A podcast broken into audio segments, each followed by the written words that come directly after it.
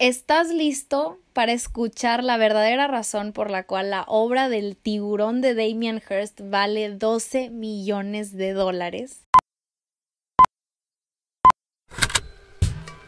Con Hablemos Arte vamos a hacer que hablar de arte sea algo común, aunque no sea nada común y que sea de todos, no solamente el experto. Te lo juro que no te vas a aburrir. Buenos días a mi gente bonita, hablemos arte. ¿Cómo están en este miércoles de podcast? Estoy súper, súper feliz yo con todas las pilas del mundo porque por fin acabo de terminar todo el contenido del curso en línea que llevaba meses trabajando. Pronto van a ver más información de esto, de la página web. Ay, no estoy súper contenta de esto, pero bueno. Eh, aparte, el tema del día de hoy es de mi mero mole. Ya saben que me fascina. Vamos a hablar del uno de los artistas contemporáneos más importantes del momento y del mundo entero, nada más y nada menos que Damien Hirst, un artista con mil y un obras que vale la pena que estemos hablando. Así que este tema lo voy a exprimir al mil por ciento. Em, porque pues es que hay mucho de qué hablar y qué contar. Aquí vamos a platicar de una de sus obras, de la del tiburón, esta semana en el Instagram vamos a analizar otra obra de él eh, y próximamente van a tener su videíto del canal de YouTube de Hablemos Arte. ¿Qué tal, papá? Yo ando con todas las pilas del mundo. Este, sí me tiene muy nerviosa lo del canal de YouTube porque sé que va a ser difícil crecer como la comunidad de arte por allá. Pero bueno, aunque tome tiempo, me tiene feliz saber, pensar que voy a poder eh, platicar con ustedes de análisis de obras un poco más detalladas que una historia de Instagram que normalmente las tengo que hacer muy cortas o por aquí en el podcast que, que sea muchísimo más claro porque pues aquí no les puedo enseñar la obra y en un video se los puedo enseñar. Entonces, bueno, espero que todos me vayan a apoyar por allá. Eh, espero tenerles la primera el primer video la próxima semana. Yo como quiera les voy avisando. Así que bueno, corre y se va corriendo con uno de los pocos artistas que han alterado y transformado el concepto de lo que es vivir del arte. O sea, nosotros no tenemos ni idea, este cuate lo hizo todo a la perfección, se excedió. Forbes, de hecho, sacó un artículo en donde dice que Damien Hirst es de los artistas más millonarios del mundo entero y entró a la lista a los 42 años. Esto fue como hace 10 años.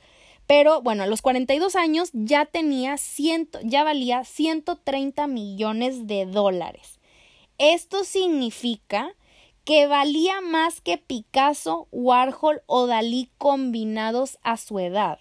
Y esta comparación la hacemos porque sabemos que estos tres artistas son de los que disfrutaron de un éxito tremendo o considerable durante sus años de vida.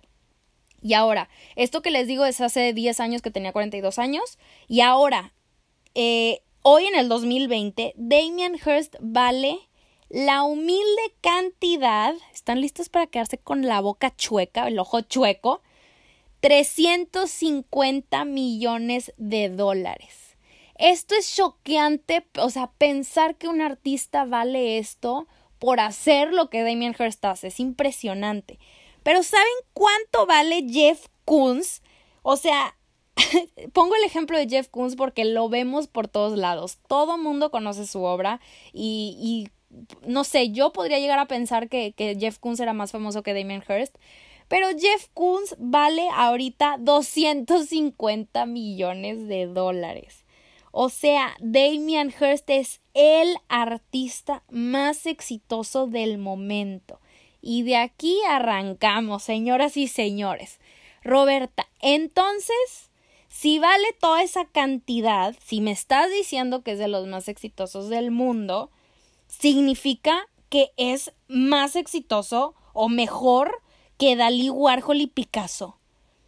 Pues bueno, aunque esta pregunta estuvo un poco larga, me la bañé, eh, es una buena manera de empezar el episodio porque vamos a hablar cómo es que Hearst llegó a este punto, ¿no? Cómo logran convertirse en lo que conocemos hoy en día.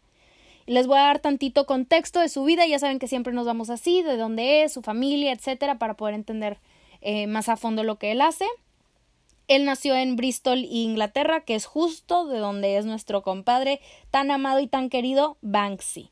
Y bueno, él crece en la ciudad de Leeds, que estaba eh, lejos de ahí de Bristol. Su papá era mecánico de automóviles y eh, los vendía también. Y su mamá era una artista aficionada. Entonces ya sabemos de dónde nace este como impulso de crear arte, ¿no? De, de Damien. Entonces, cuando crece, él aplica en una universidad de mucho prestigio, que era la Goldsmith University, que era una institución muy importante porque tenía fama de tener a los mejores artistas, los mejores estudiantes y los mejores maestros en su facultad. Entonces, de ahí su carrera ya iba bien, o sea, ya iba picada directito para arriba, para la cima del éxito. Y eh, este cuate Hearst se gradúa en 1800, ah, 1800, 1989. Y en 1990, que es un año después de graduarse, curó junto eh, con un amigo un, un, show, una exhibición llamada Gambler en una bodega. Y la exhibición, oigan, tuvo un éxito tremendo. No entienden, o sea, fue prensa, fueron los medios. Eh, se hizo como pues todo mundo sabía de esta exhibición. Pero ¿por qué? Porque un, un artista emergente que apenas iba empezando, que apenas se iba graduando, ¿cómo es posible que llenó una exhibición de esa manera, no? Y la respuesta es porque Charles Sachi asistió a la exhibición. ¿Y quién es Charles Sachi?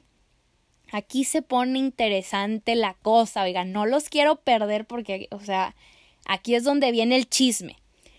Charles Sachi es nada más y nada menos que el dueño y fundador de la agencia de publicidad más importante de los años 80, que se llamaba Sachi y Sachi. Y fue el fundador, o digo, es, no, no se ha muerto el compadre, eh, es el fundador de una de las galerías más reconocidas del mundo ahorita mismo en el 2020, que se llama Sachi Gallery. Entonces estamos hablando que este güey tiene poder, dinero, contactos, fama, prestigio, dinero, dinero, dinero, oro, oro, oro. Entonces está de más decir que Charles llega a la, a la exhibición y todos se quedaron en shock.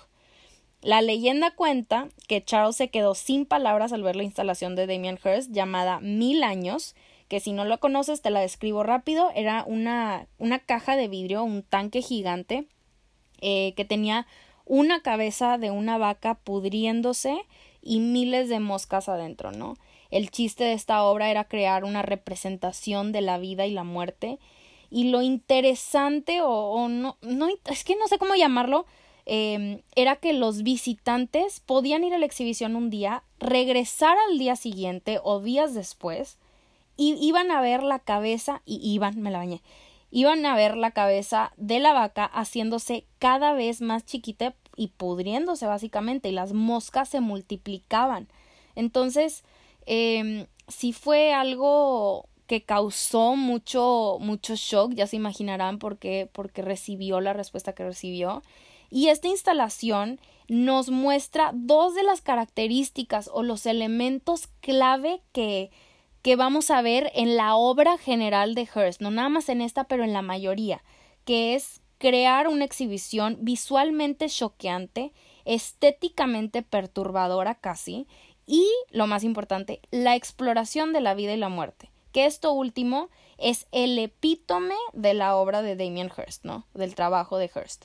Em, cuando la gente vio esta obra, estaban igual como probablemente estás tú escuchando esto, que es asqueado, sorprendido, por decir poco, y lo que el artista contestaba era que este momento de Frankenstein que había creado y, del horror de la muerte de, de, la vaca y la vida de las moscas le permitió a Hearst incorporar un elemento de movimiento dentro de ella que era tan importante para él, ¿no? Entonces, bueno, regresando ahora sí, Sachi compró esa instalación y le dice a Hearst, pues te voy a patrocinar absolutamente todo lo que tú hagas de ahora en adelante. ¿Qué tal?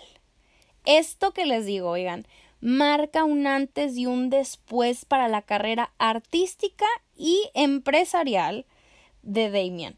Porque, ¿qué significa que el hombre más poderoso del mundo de la publicidad y del, eh, del mundo del arte te patrocine? que ya la hiciste, compadre. Tú ya no te tienes que preocupar de absolutamente nada. Ese güey le iba a pagar todo lo que Hearst quisiera, ¿no? Es decir, si Hearst quería usar las perlas del Titanic hundidas para hacer una obra, Sachi le iba a pagar el barco que las iba a ir a buscar, los buzos, el elenco, todo. ¿Qué pasaba si Hearst necesitaba un museo reconocido para exhibir su obra? Pues Sachi nada más sacaba el celular, typeaba los números y vámonos. Lo que Hearst quisiera, Hearst, lo que Hearst quisiera, Sachi se lo daba. Y el ejemplo perfecto que les puedo dar y que la mayoría de nosotros conocemos es el de 1991, que fue dos años después de que este Sachi lo descubriera. Eh, Charles le patrocinó su obra llamada La imposibilidad física de la muerte en la mente de algo vivo. O como muchos le conocen, la obra del tiburón en un tanque. Fin.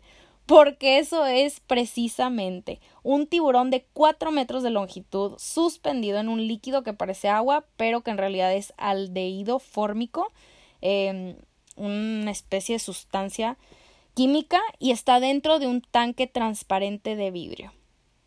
Y antes de empezar a hablar, Ay, se me fue. Se me fue el aire, ¿lo escucharon? bueno, antes de empezar a hablar de qué representa este tiburón o de, que su, de qué significa el título, ¿verdad? Porque a primera instancia nos puede sonar como, ¿what? Está larguísimo. Eh, vamos a primero a platicar de qué es lo que pasa con esta obra, ¿no? Seguir con nuestra historia. Entonces, total, Damien hace este tanque con el tiburón adentro, se convierte en un hitazo, por supuesto pero la ciencia les falló terriblemente porque la cantidad de aleido fórmico o formol, como se conoce más, según yo, es más común que le digan formol. Eh, la científica me dice, no, me la bañé. Bueno, eh, esa cantidad de químico que usaron no era la correcta y el, y el tiburón que usaron se empezó a deshacer por completo, o sea, se veía cada vez más arrugado, la piel se hacía muy fea y se veía más muerto que muerto. Entonces deciden volverlo a hacer, ¿no? Le hablan al pescador que inicialmente había pescado el primero y le pesca tres tiburones más. Esto eh, logran hacer la pieza con, con uno de los tiburones y hubo mucha controversia porque la gente decía que si la pieza era reemplazada, pues que ya no tenía el mismo chiste, ¿no? O sea, ya no es el tiburón original, ya no cuenta como obra original, o sea, ya va a ser una réplica. Pero la verdad es que ese es otro tema y la verdad es que yo creo que ni vale la pena estarlo hablando porque la obra de Damien Hirst es conceptual, fin. ¿Qué significa eso? Que el arte está en el concepto, no en el objeto. Lo que vale no es el tiburón, no vale que sea original, el arte conceptual se puede hacer y rehacer una y mil veces siempre y cuando se tenga el consentimiento del artista en cuestión, ¿no? Un ejemplo que les puedo poner es la obra del plátano que todos vimos en, en el Miami Basel, que pues, se comieron el, plátano y vuelves a poner otro. O sea, no significa que porque el plato se pudrió o alguien se lo comió ya valió la obra. No, lo que vale es el, el certificado y se puede replicar, ¿no? Entonces, bueno, dije que no iba a tocar el tema, pero ya lo toqué. Entonces, bueno, total, ese fue el show que, que, que pasó y que finalmente terminó valiendo porque la nueva imposibilidad física de la muerte en la mente de algo vivo se vendió en 12 millones de dólares. Imagínense, oigan nomás ese cumbión. Ahora, sabiendo esto, vamos a desmenuzar ahora sí el significado de acuerdo a Damien Hirst del tiburón para llegar a la parte que queremos llegar, ¿no? ¿Por qué vale tanto? O sea, su significado a poco es tan profundo, tan sanador y retador como para que valga 12 millones de dólares. Ok. Hearst primero dijo que a él siempre le ha gustado la idea de usar una cosa para llegar a describir un sentimiento. Esto es algo muy duchampiano, ya lo conocemos, ¿no? Muy setentero por el tema de los ready-mades. Y finalmente eso es lo que representa la obra, ¿no? Es un tiburón, usa el tiburón como medio de, de, de recordarnos que el tiburón es algo aterrador, ¿no? Es algo muchísimo más grande que el ser humano, que vive en un ambiente, en un ambiente desconocido totalmente para nosotros, para ti, para mí, y que se ve vivo cuando está muerto, como lo tenemos frente al museo, o sea, la obra de, iba a decir de Duchamp, de, de Damien, y muerto cuando está vivo. O sea, que te da una sensación de muerte al, al verlo a los ojos, ¿no? Y esas son las palabras exactas del artista. Y antes de que me grites en mayúsculas con la palabra bullshit, porque sé que lo estás pensando, quiero profundizar en la obra. Ya veremos si es cierto o no este significado, si merece nuestra atención, lo que sea. Vamos primero a lo que nos tenemos que fijar, ¿no? Lo que nos tenemos que fijar en este tiburón o el mensaje, lo que todos los críticos que alaban la obra es que el tiburón lo saca de su entorno natural y lo convierte a algo que está inmóvil, algo congelado, algo suspendido en el tiempo, preservado, ¿no? Y lo interesante, entre comillas, es que una gran cantidad de personas nunca han visto un tiburón así de cerca en su vida, ¿no? Pues es lógico. Entonces, básicamente, Hearst crea este espacio en el cual le permite a la audiencia verlo en un entorno seguro y enfrentar sus mayores miedos. Este animal juega entre la vida y la muerte porque sí, obvio, está muerto, pero la mirada y su presencia está aquí, está presente, está con nosotros y es dominante. Pero pues... Eh, Está curioso, ¿no? Como que a mí no me suena, pero bueno, llegaremos a, a, mi opinión al final del episodio. Y este, no te apures, no eres el único con la cara confundido. Eh, pero bueno, vamos a seguir, porque aparte de que esta obra tiene un mensaje, entre comillas, o un concepto bien pensado, es que causó mucho alboroto entre los defensores de los animales, porque sí es sorprendente ver un animal en un museo eh, como arte, ¿no? Y el tema es que, pues esto no es novedad para el mundo. En general, la taxidermia es conservar un animal ya muerto y es considerado una ciencia y un arte. Existen convenciones de esto, existen ya medallas y no nos olvidemos de los museos de ciencias naturales, ¿no?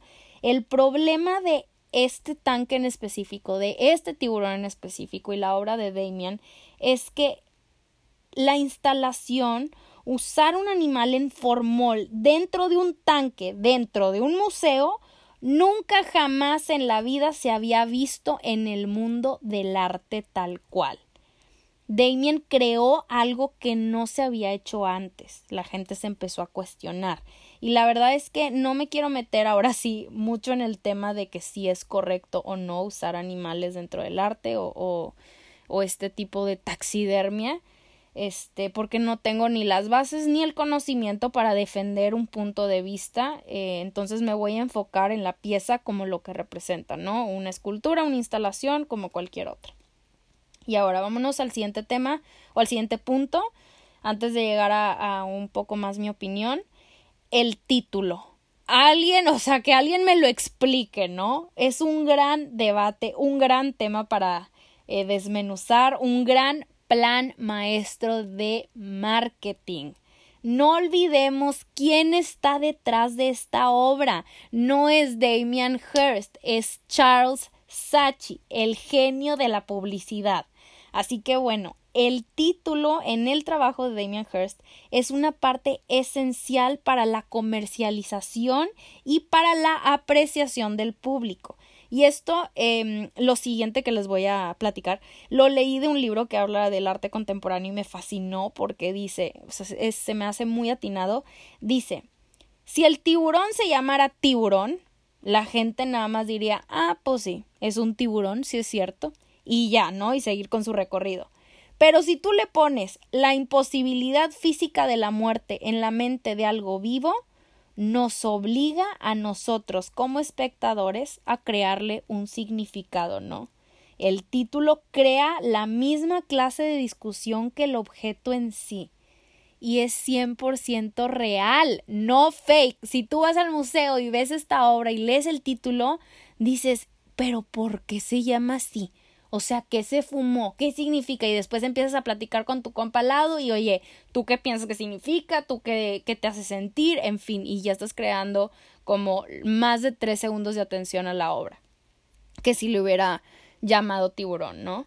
Entonces esto nos, nos invita a interpretar que a interpretar algo que nosotros nunca vamos a poder ver realmente la muerte. Eso significa el título. O sea, tenemos una idea de qué es la muerte, hemos tenido experiencia acerca de ella, pero Hearst nos pone un ejemplo físico y palpable, ¿no?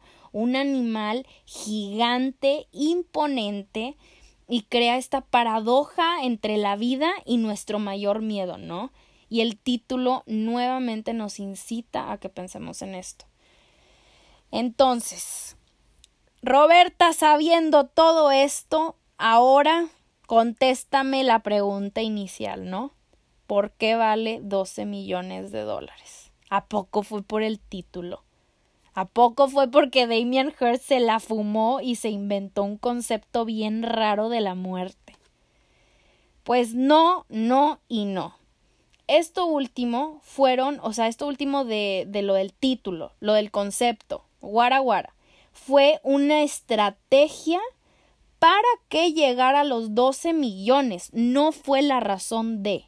La única razón por la cual esta obra llegó a ese precio y la única razón por la cual la obra de Damien Hirst es de las más caras del mundo es porque primero Charles Sachi está detrás de todo, porque el genio de genios lo patrocinó y desde ahí no importa que Hearst ponga una pluma de arriba de una mesa, esa pluma arriba de la mesa va a valer millones.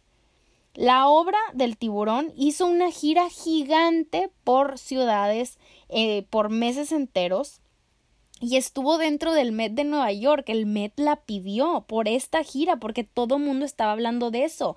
Charles Sachi se encargó de que estuviera en todos los medios posibles, de que todo mundo estuviera hablando de la obra. Entonces el Met la pide, le pide un préstamo de tres años, por favor déjamela aquí en la galería, eh, en una de mis galerías, y pues se las da. Esto es, o sea, ¿en qué convierte una obra de arte que el mismo Met pidió que se la prestaran? Esto es un 100 seguro. Esta obra, porque pisó el Met, ya vale más que una que no lo ha pisado, ¿no?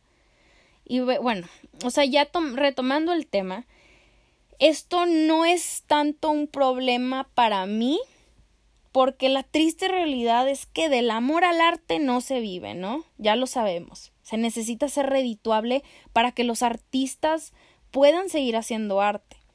El problema para mí con Damien Hirst y con artistas como él, patrocinados por alguien eh, pues muy reconocido o que tengan los medios suficientes, es que se esconda este objetivo pseudo profundo detrás de este discurso, el cual se avienta como Sachi y Hearst, ¿no? O sea, no me parece que porque el güey tenga muchos contactos y dinero para promocionar la obra, elevar su precio porque tiene todos los derechos a la obra y al trabajo de Hearst, lo hagan, ¿no? O sea, eh, que todo sea tema de dinero, pero después trates de engañar a la gente diciéndoles que es un es un balance entre la vida y la muerte y que este tiburón nunca lo vas a tener cerca, o sea, no me encanta ese discurso. Este, pero ya sabemos que si este Sachi tiene los derechos a la obra de Hearst o lo patrocina, le da todo para que lo pueda hacer, es que si una obra de ellos se vende a millones, todo el trabajo que Damien vaya a crear se va a vender a millones. Entonces, ese es el chiste, ¿no? Ese es el chiste de todo lo que hacen, pero por otro lado, hace que el mundo del arte se convierta en lo que es, ¿no? En, en ser un, como un tema de conversación interesante, de sacar trapos sucios, investigar de dónde viene todo, saber qué personajes están involucrados, por qué se elevan los precios así, qué museos están metidos, qué límites se rompen para llegar a ellos. Esta es la parte que a mí se me hace más interesante o más impresionante. Es la parte que me mueve más de de la obra de Hearst al menos porque a mí en lo personal estéticamente no me gusta porque sí creo que es, es un tipo de obra vacía, vacía en cuanto a concepto. Em, y ya saben que si me conocen a mí lo que me fascina de una obra es que traiga un mensaje poderoso, que traiga un concepto que, que me haga cuestionar y la obra de Hearst tal cual a mí no me hace cuestionar esto de vida y muerte, me hace cuestionar más el detrás de. Entonces, en realidad, el objetivo de, de Damien se cumple conmigo, no de la manera que esperarías, pero sí cumple. Este. Y digo, ¿quién soy yo para estar criticando la obra del artista contemporáneo más famoso del mundo, verdad? Que ni me hace. Pero lo que amo de, de este artista es que ha desafiado continuamente los límites del arte, de la ciencia, de los medios, de la cultura pop. Por dinero o no, por sucio o no, esta parte que les digo es innegable del trabajo de Damien Hirst.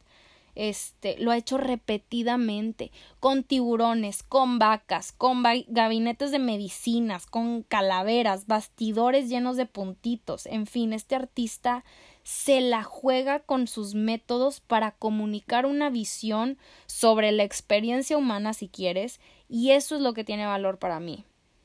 La imposibilidad física de la muerte en la mente de algo vivo de Damien Hirst es el ejemplo perfecto de lo que es el arte en nuestros tiempos.